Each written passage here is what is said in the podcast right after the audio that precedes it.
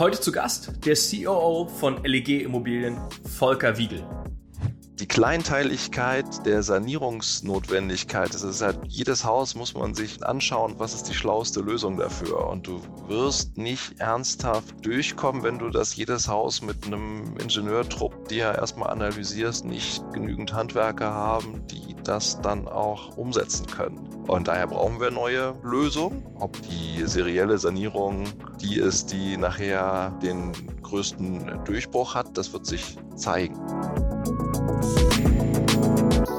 Herzlich willkommen beim Digitalwerk Podcast mit Michel Philipp Marun. Transformation und digitale Erfolgsgeschichten der Handwerks-, Bau- und Immobilienbranche. Serielles Sanieren, Startups, Joint Venture und Corporate. Im Gespräch mit Volker habe ich über die Aktivitäten, Blickwinkel und Philosophien der LEG gesprochen, mit welchem Verständnis und welchen Zielsetzungen diese Themen und Unternehmen gestartet werden, aber auch welche Gesellschafter heute hinter den Unternehmen stecken und wie die Perspektive der Geschäftsmodelle in der Zukunft aussehen. Damit ich aber nicht zu viel verrate, lasst uns in den Dialog reinspringen, also habt viel Spaß. Ich freue mich, dass du heute da bist, lieber Volker. Ja, danke, lieber Michel, dass du mich eingeladen hast. Ich freue mich auch, da zu sein. Vielen Dank. Ich bin schon ganz, ganz doll gespannt auf unser heutiges Thema oder Themen. Das ist ja eine Vielzahl. Die Zuhörerinnen und Zuhörer wissen, dass wir immer uns mit den Gästen natürlich so ein bisschen vorbereiten und gucken, was sind spannende Themen, um wirklich den Spannungsbogen auch aufrecht zu erhalten und den dann platzen zu lassen an der richtigen Stelle. Du hast auch ein spannendes Thema, auch sogar mehrere mitgebracht, wie ich finde. Aber erstmal, damit die Zuhörerinnen und Zuhörer einen Eindruck bekommen, mit wem wir es heute hier zu tun haben, erzähl doch mal vielleicht so ein bisschen was von dir, weil du kommst eigentlich aus dem juristischen Kontext. Ja, richtig. Ich bin ähm, eigentlich Jurist, äh, habe hab Jura studiert, habe VWL studiert, habe dann äh, sechs Jahre in Frankfurt in einer ähm, Kanzlei gearbeitet, super spannende Transaktionen gemacht, ähm, sehr viel Kapitalmarktgeschäft, M&A-Geschäft, ähm, eine unglaublich steile Lernkurve gehabt, in ganz viele verschiedene Branchen reinschnuppern können und äh, bin dann äh, zu meinem Lieblingsmandanten gewechselt, zur LEG und äh, dort äh, auch äh, zuerst in die General Counsel Funktion ähm, als Leiter Rechtsabteilung gewechselt, was für einen Juristen, glaube ich, auch eher üblich ist, dass man seinen Leisten dann treu bleibt. Und ähm, ja, bin jetzt seit ein bisschen mehr als drei Jahren äh, im Vorstand äh, verantwortlich fürs operative Geschäft. Also habe die Juristerei hinter mir gelassen und, und bin jetzt fürs, fürs Geschäft verantwortlich. Das ist aber auch so ein bisschen so ein Phänomen unter M&A-Lern, äh, dass man dann zum Lieblingsmandanten wechselt, oder? Also das habe ich jetzt schon bei, bei vielen Freunden und Gesprächspartnern immer wieder, dass wenn man die Tischseite mal wechseln will und nicht mehr das Storybook schreibt und äh, das, das Playbook äh, sozusagen runterrattert, dann die, die operative Seite beim Lieblingsmandanten übernimmt. Ja, schon. Ich meine, man lernt ja auch so Mandanten kennen dann bei, ja. bei Beratungen und äh, da sind die sind ja auch, auch unterschiedlich, ja. Und das sind ja immer, gerade wenn man so M&A, Kapitalmarktsachen berät, sind das ja auch meistens so Special Situations, wo es, wo es wirklich für das Unternehmen jeweils eine, eine transformierende äh, Maßnahme ist oder wirklich ein großer Meilenstein. Da natürlich auch sehr viel Attention drauf ist und da siehst du schon, ob, ob äh, Mandanten dann damit gut umgehen, trotzdem wertschätzend sind und ähm, oder ob da manchmal das auch ein bisschen, bisschen ruppiger zur Sache geht. Ähm, Mandanten waren natürlich alle immer toll, ja, aber äh, dann äh, da lernt man sich schon ein bisschen kennen, ja. Das ist schon ein bisschen wie, und weiß irgendwann nicht mehr, welche, welche Visitenkarte man mal hinlegt, ne? Die vom, vom Mandanten oder die, wo man eigentlich noch als Consultant tätig ist. Aber anderes Thema. ja, ja man muss sich ja schon damit identifizieren. ja, ne? Wenn man genau. das nicht macht, dann, äh, glaube ich, macht man, macht man seinen Job schlecht. Und das ist, glaube ich, also, das ist, glaube ich, eine ziemliche Binsenweisheit, ja, dass, dass man so Sachen, für die man keine Leidenschaft hat, glaube ich, auch nicht so richtig gut machen kann. Da gebe ich, da gebe ich dir recht, da stimme ich dir absolut zu. Ähm, du hast gerade so im letzten Satz erwähnt, du bist jetzt ähm, in der operativen Rolle in der LEG angekommen, also äh, Vorstandsmitglied und COO von der, von der LEG Immobiliengruppe. Ähm, ist ja auch nochmal ein Kontrastprogramm zu dem, wo du eigentlich herkommst. Was sind heute eigentlich deine, deine Kernaufgaben äh, mit den Bereichen, mit denen du dich beschäftigst? Ja, also es ist wirklich ein Kontrast. Ne? Also bin nicht mehr für die Rechtsabteilung zuständig. Äh, die macht mein, mein lieber Kollege Lars äh, von Lacom, unser CEO.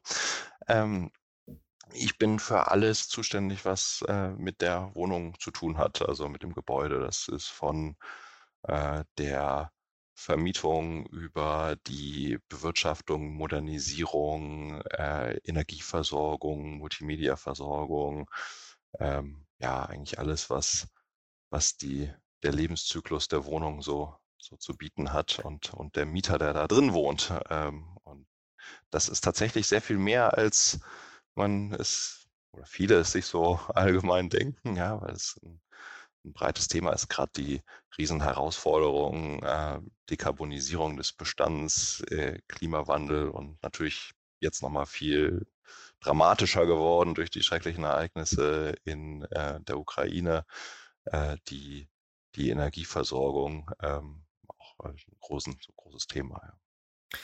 Jetzt hast du schon sogar eigentlich das, das Kernthema angesprochen, was mich auf jeden Fall umtreibt, weil ich glaube, es gibt äh, gerade wenig wichtigere. Ähm, Dekarbonisierung. An, an jeder Ecke fällt das Wort ähm, ESG, Dekarbonisierung, Nachhaltigkeit, Klima. Hm, das, das ist, ist das ein Thema für euch? Also das Thema? Oder?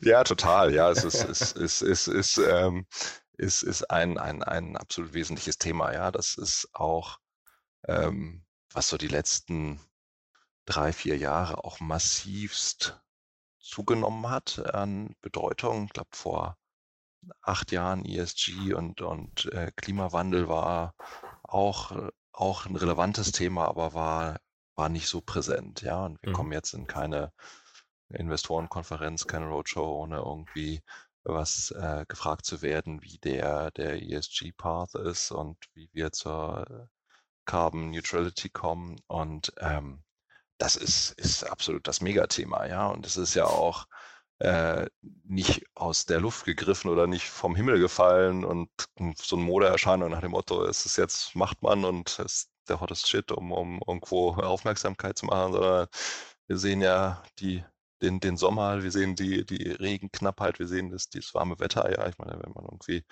Klimawandel ähm, erleben will, dann muss man nur vor die Tür gehen und darf nicht im klimatisierten Büro sitzen. Und die Dekarbonisierung der Industrien und ähm, natürlich auch des Immobilienbestands ist da eine der, der großen Aufgaben, um unsere Umwelt äh, lebenswert zu erhalten. Ja, und das ist ja, gibt ja keine größere Aufgabe als äh, das, was uns als, als Welt anvertraut ist, auch unseren Nachfahren gut zu übergeben.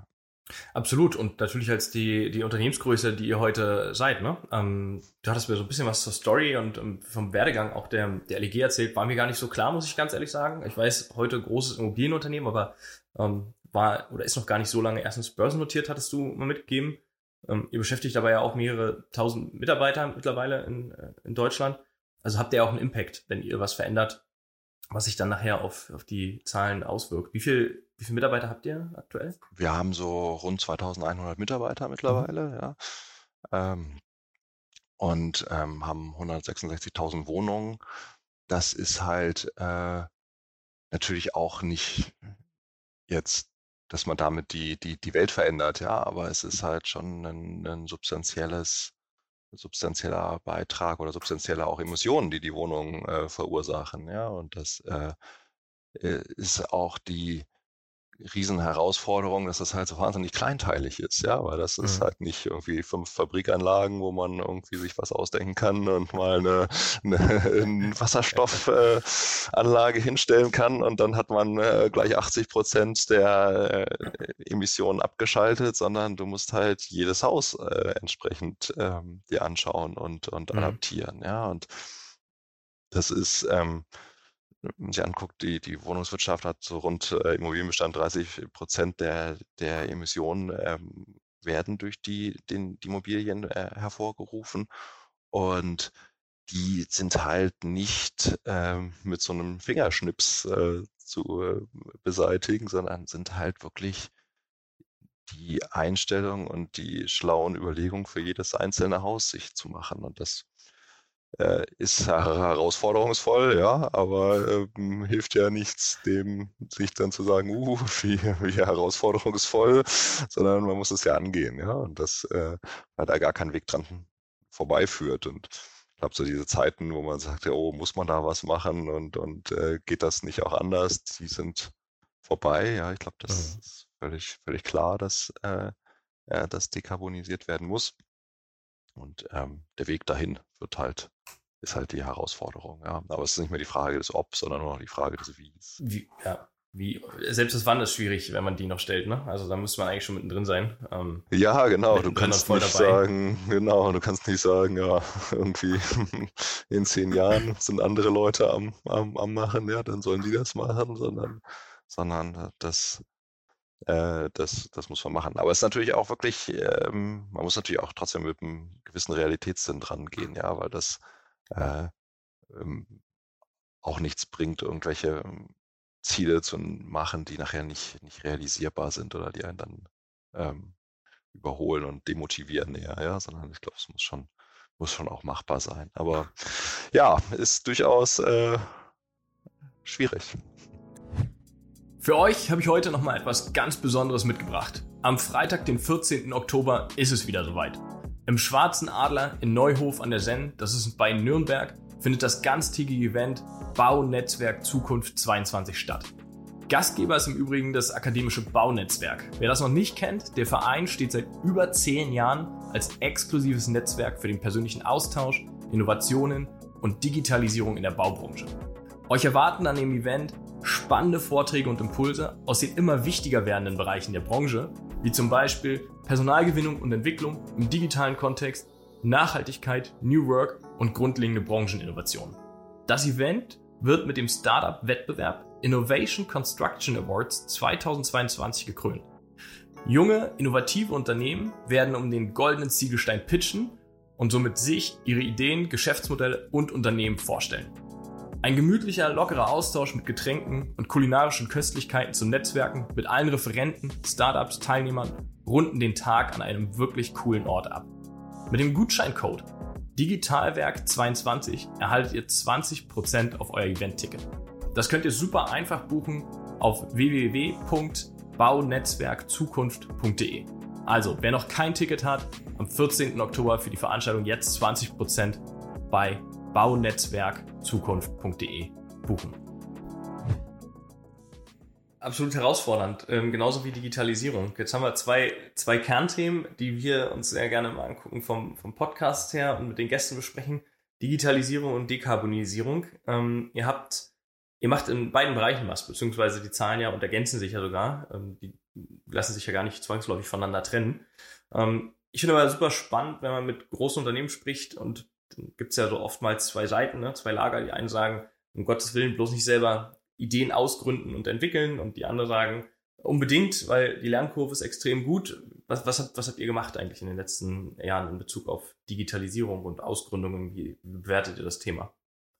Ähm, also ich finde eine Ausgründung wichtig, wenn man eine Idee hat, die man abkapseln kann. Ja, dann ähm, tatsächlich bin ich ein großer Freund davon, ein eigenes Biotop zu schaffen für, für die Idee, in der die sich entwickeln kann, weil ähm, die Idee ja meistens auch Einfluss auf das Unternehmen hat und das äh, Unternehmen sonst die Idee erdrückt, ja, und deswegen muss eigentlich die Idee dann irgendwie eher das Unternehmen verändern. Und äh, daher glaube ich, funktioniert das nur, wenn man das in so einen, so einen gewissen eigenen Kosmos steckt, in dem man äh, die sich Geschäftsmodelle oder Ideen entwickeln können. Ja, also wir haben äh, konkret haben wir zwei äh, Ideen in äh, eigene Vehikel äh, gegründet. Eine geht äh, auch ums Bauen. Das ist äh, ein Joint Venture zusammen mit einem österreichischen Bauunternehmen zur seriellen Sanierung gemacht. Und ähm, zweites, das ist, hat wenig Ausblick auf Dekarbonisierung.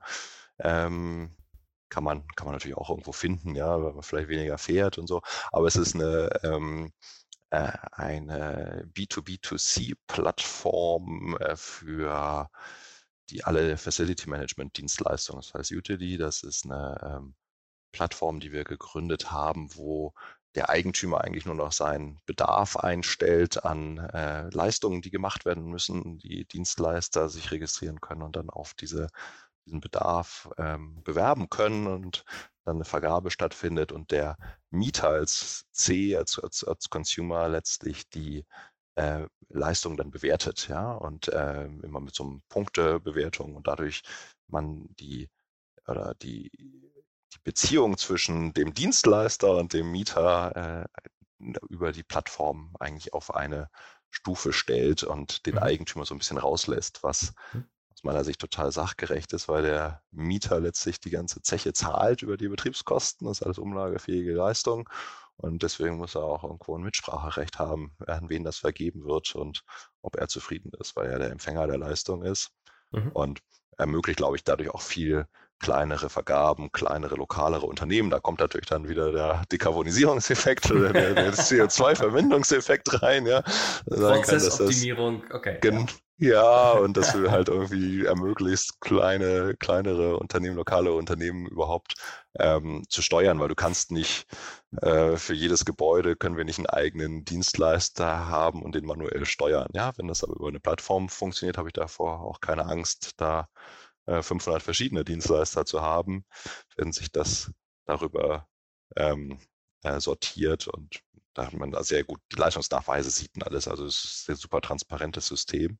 Mhm. Ähm, und sowas ist, glaube ich, total hilfreich, wenn man das ähm, ausgründet und eine, eine eigene eine Truppe dafür aufstellt, wo man das dann auch Dritten anbieten kann und äh, das nicht, nicht in diesem LEG-Sumpf quasi ist und ja. nicht dem, dem LEG äh, Prozessen folgt, sondern halt eigene Prozesse hat, die dann, wo dann die LEG sich auch umstellen muss und, und sagen muss, okay, dann nutzen wir das und äh, machen das heißt, das. Auf, die, die ja. LEG ist der erste Kunde. Die LEG ist der erste Kunde, genau. Der okay. LEG ist der erste Kunde. wir machen das.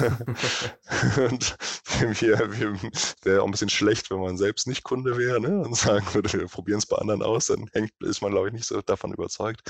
Nein, aber das ist ja eine Riesenchance, ja, wenn man ein großes Unternehmen ist und man hat eine Ausgründung und nutzt das als, als Kunde, dann ist, zeigt man damit ja auch die Relevanz des, des der, der Lösung und mhm. äh, dass das irgendwo einen Mehrwert bietet und äh, hat auch gewisse Sicherheit auf dem Businessplan, dass man weiß, man, man muss nicht erstmal nur Akquise machen, sondern kann sich auf das, äh, die Produktentwicklung konzentrieren und äh, kann das, äh, hat schon gewisse Skalierung, äh, ohne dass man groß auf, auf externe angewiesen ist. Darf aber deswegen, und deswegen ist es halt so wichtig, dass es dann halt nichts ist, was dann plötzlich man feststellt, oh, das passt jetzt nur für die LEG und sonst interessiert es keinen. Mhm. Ähm, daher, glaube ich, muss man da diesen eigenen Kosmos schaffen, um das etwas unabhängiger zu gestalten. Das ist ja immer genau die, die Gretchenfrage. Ähm, das eine ist ja das Operative und das andere ist ja dann die, die Finanzierungsthematik. Wenn ich vorhabe, ähm, dieses Unternehmen nicht jetzt mit Ausblick in den nächsten vielleicht zwei bis drei Jahren profitabel zu gestalten vom Business Case, dann brauchst du Fremdkapital und wahrscheinlich je nach Größe des Unternehmens nicht gerade wenig. Ähm, das ist ja die, auch die, die Frage, die dann oftmals aufkommt. Ist der Corporate, das Corporate, was quasi die initialen Investments getätigt hat, die ersten ein, zwei Jahre, bereit, auch Anteile an Dritte zu verkaufen, also so ein bisschen dann auch die Türen zu öffnen? Oder ist es eine, eine Entscheidung zu sagen, nee, wir wollen auch unser Service-Portfolio in der Zukunft erweitern als Immobilienunternehmen, also auch in digitale Services einsteigen und deswegen bleiben wir dabei. Das Unternehmen muss irgendwann profitabel werden, aber wir sind der einzige Shareholder of the company. Ähm, das ist ja auch so ein bisschen die strategische Ausrichtung oder lässt man eben den den äh, dritten und vierten und fünften äh, Investor mit rein. Ich glaube, ja, ich glaube, das muss man gar nicht so dogmatisch sehen, dass es da nur eine Lösung gibt, ja, mhm. oder dass es nur einen Weg gibt. Ich glaube, es hängt auch immer vom, vom Kapitalbedarf ab. Ich bin fest davon überzeugt, dass das Unternehmen auch irgendwann profitabel sein muss, ja, sonst macht es irgendwie keinen Sinn. Ja. Ich glaube, das haben viele gelernt in den letzten, seit ja. 2022, dass, ja.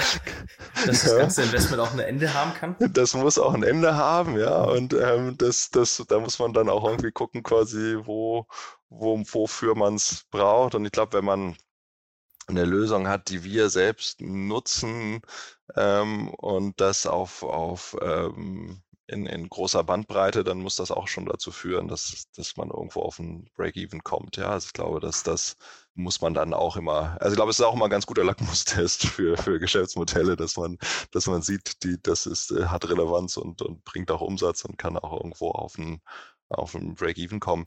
Ansonsten natürlich, wenn man viel investieren muss, ja, wenn man jetzt irgendwo tatsächlich, also im andere Joint Venture kommen wir bestimmt dazu äh, noch, äh, wenn man da in riesen Fabrikationsanlagen oder ähnliches äh, investieren äh, will und muss, dann glaube ich, kann man auch problemlos sich da, da Dritte reinholen und, und das auf breitere Beine stellen. Ja, das sagen, vielleicht muss man, sollte man und muss man das dann auch an der Stelle, wenn es kostenintensiver ja, wird, ne? vom Geschäft. Genau, wenn es kostenintensiver wird, dann macht das durchaus Sinn, ja, und es macht auch Sinn, da manchmal auch noch weiteres Know-how reinzuholen, ja, auch das man selbst nicht hat. Also wir, wir äh, sind ja da doch relativ fokussiert auf das, was wir, was wir, was wir wissen und was wir können und ja, das ist ja ein ganz, ganz, ganz kleiner Teil nur von das dem ihr ja das, das man braucht. Ja, das, das, hab, das habt ihr auch gemacht. Also ihr habt ja nicht nur eins gemacht, sondern ihr habt auch gleich zwei Sachen gemacht. Und das andere ist auch, glaube ich, ein bisschen kapitalintensiver und auch vom Know-how noch, noch breiter, ähm, was man da braucht. Du hast es kurz schon angeschnitten. Ihr habt euch ja mit dem seriellen Sanieren beschäftigt. Das ist ja eigentlich ein Thema, was wirklich gerade viele im Markt umtreibt. Viele auch sagen, schwierig bis kaum lösbar, gerade auch Haftungsthematiken und und und, also ähm, auch kostenintensiv. Was habt ihr da auf die Beine gestellt? Ich bin auch echt gespannt, da jetzt äh, tiefer ja. mit dir Michael, klar. Gerne. Nein, also das ist ähm, ja ist super aufregend. Ja, wir haben ein ähm, Joint Venture gegründet, das heißt äh, Renovate mit der wunderbaren Webseite renovate.earth, um den äh, Weltrettungsanspruch auch äh, mit zu unterlegen. Äh, das haben wir gegründet zusammen mit äh, der Romberg-Gruppe. Das ist ein familiengeführtes österreichisches Bauunternehmen. Hubert Romberg ist da der derzeitige äh, Geschäftsführer und, und, und Leiter in der Familie, der das, der das treibt ein super innovatives Bauunternehmen, was es ja irgendwie sich manchmal so ein bisschen ausschließt, Bauunternehmen und Innovation, ja, so meinem Gefühl, weil da halt die, die Bauunternehmen häufig ja auch ja, eine extrem starke Konjunktur hatten die letzten Jahre und immer noch haben. Ähm, und da wenig, ja, auch irgendwie große Energie in Innovationen kam und ähm, haben äh, die ja, sie haben halt die, die Romberg-Gruppe gefunden, um äh, das zusammen aufzustellen. Und wir sind da hingekommen, serielle Sanierung, ne? vielleicht zur Abgrenzung vom, vom seriellen Neubau. Ich weiß nicht, ob das jeder immer so genau weiß. Da geht es halt darum, tatsächlich den Bestand, äh, die Bestandsimmobilie durch vorgefertigte oder seriell äh, zu erstellende äh, Fassadenelemente, Dachelemente, Technikelemente äh, zu sanieren und zu dekarbonisieren. Mhm. Und das hört sich so ganz einfach an, wenn man sagt, ja, komm hier, Fertighaus kennt jeder, ja, so, dann macht man hier irgendwie äh, ein Karo einfach und stellt es drumrum und dann ist fertig. Das ist halt beim Bestand tatsächlich durchaus etwas komplexer, weil jedes dieser Gebäude, auch wenn sie im Ruhrgebiet häufig doch relativ ähnlich aussehen, ja, so die klassischen äh, zwei bis drei Etagen Siedlungshäuser, doch jedes total individuell und unterschiedlich ist in mhm. äh, Nuancen, ja, und ähm, du deswegen nicht hm, Teile vorfertigen kannst äh, auf Masse und dann irgendwie das verpackst, sondern du musst wirklich die die Teile selbst, äh, also mit n gleich 1 äh, herstellen. Und das ist halt mhm. die, diese riesen Herausforderung, wie schafft man es, möglichst schnell Gebäude möglichst effizient und nachhaltig zu sanieren mit einem hohen CO2-Vermeidungseffekt. Ähm, und da gibt es die Energiesprong-Initiative aus den äh, Niederlanden, aus, aus die, von der DENA hier, von der Deutschen Energieagentur auch äh, stark unterstützt. Und mhm. vor ja, gut drei Jahren äh, kam die DENA mal zu uns ins Haus und äh, hat das vorgestellt und meinte, ob wir da nicht uns irgendwie auch beteiligen wollten. Er sagt, jawohl, ja, ich meine, sind wir dabei. Ja, man, ja, ja, weil wenn man, wenn man irgendwie, es ist ja wirklich, ich habe es ja eingangs gesagt, ja, die, die, die Kleinteiligkeit der der Sanierungsnotwendigkeit. Das ist halt, jedes Haus muss man sich irgendwie anschauen, muss gucken, was ist, was ist die schlauste Lösung dafür. Und du wirst nicht ernsthaft äh, durchkommen, wenn du das jedes Haus mit einem Ingenieurtrupp dir erstmal analysierst und, und anschaust, ja. Und du wirst nicht genügend Handwerker haben, die das dann auch umsetzen können, weil es einfach eine riesige Aufgabe ist, diese, diesen Gebäudebestand ähm, ja, in, in, in eine, eine, eine dekarbonisierte Zukunft zu führen. Und daher brauchen wir neue Lösungen, ja, und ähm, ob die serielle Sanierung die ist, die nachher den größten Durchbruch hat, das wird sich zeigen, ja. Es ist aber aus meiner Überzeugung, unserer Überzeugung, ist es ein super vielversprechender Ansatz, wenn man es schafft, diese ganze Planung, Produktion, Sanierungszeit massiv zu kürzen, indem man wirklich digital, und da kommt die, die Digitalkomponente hin, ähm, eine, eine, digitale Planung eines, eines Gebäudes, weitgehend auch eine automatisierte Planung äh, eines, eine Sanierungsplanung eines Gebäudes macht. Und dann wirklich Gewerke übergreifend, also nicht jetzt, dass du sagst, jetzt kommt der Fassadendämmer und danach kommt der Fensterbauer und dann kommt irgendwie der Heizungstechniker, der guckt, welche Wärmepumpe da perfekt ist, sondern dass man das als, als integriertes System versteht aus, aus, aus Wärmepumpe, aus, aus, ähm, aus Dach, eventuell Photovoltaik, eigene Produktion, aus, aus Dämmung, aus Lüftung, die dann auch wichtig ist. Und dadurch wegkommst zu sagen, ich kaufe ein Stück äh, Fassadendämmung hinzu, ich kaufe ein Stück CO2-Reduktion, was sich zusammensetzt aus dieser, einer Zusammenspiel dieser ganzen Komponenten. So, liebe Zuhörerinnen und Zuhörer, keine Sorge, das ist nicht das Ende der Folge. Es wird einen zweiten Teil geben. Mit Volker habe ich weiter über das serielle Sanieren und die Geschäftsmodelle der LEG gesprochen. Also schaltet wir ein. In drei Tagen, am Freitag, den 16. September, kommt der zweite Teil raus. Ich freue mich auf euch. Bis bald.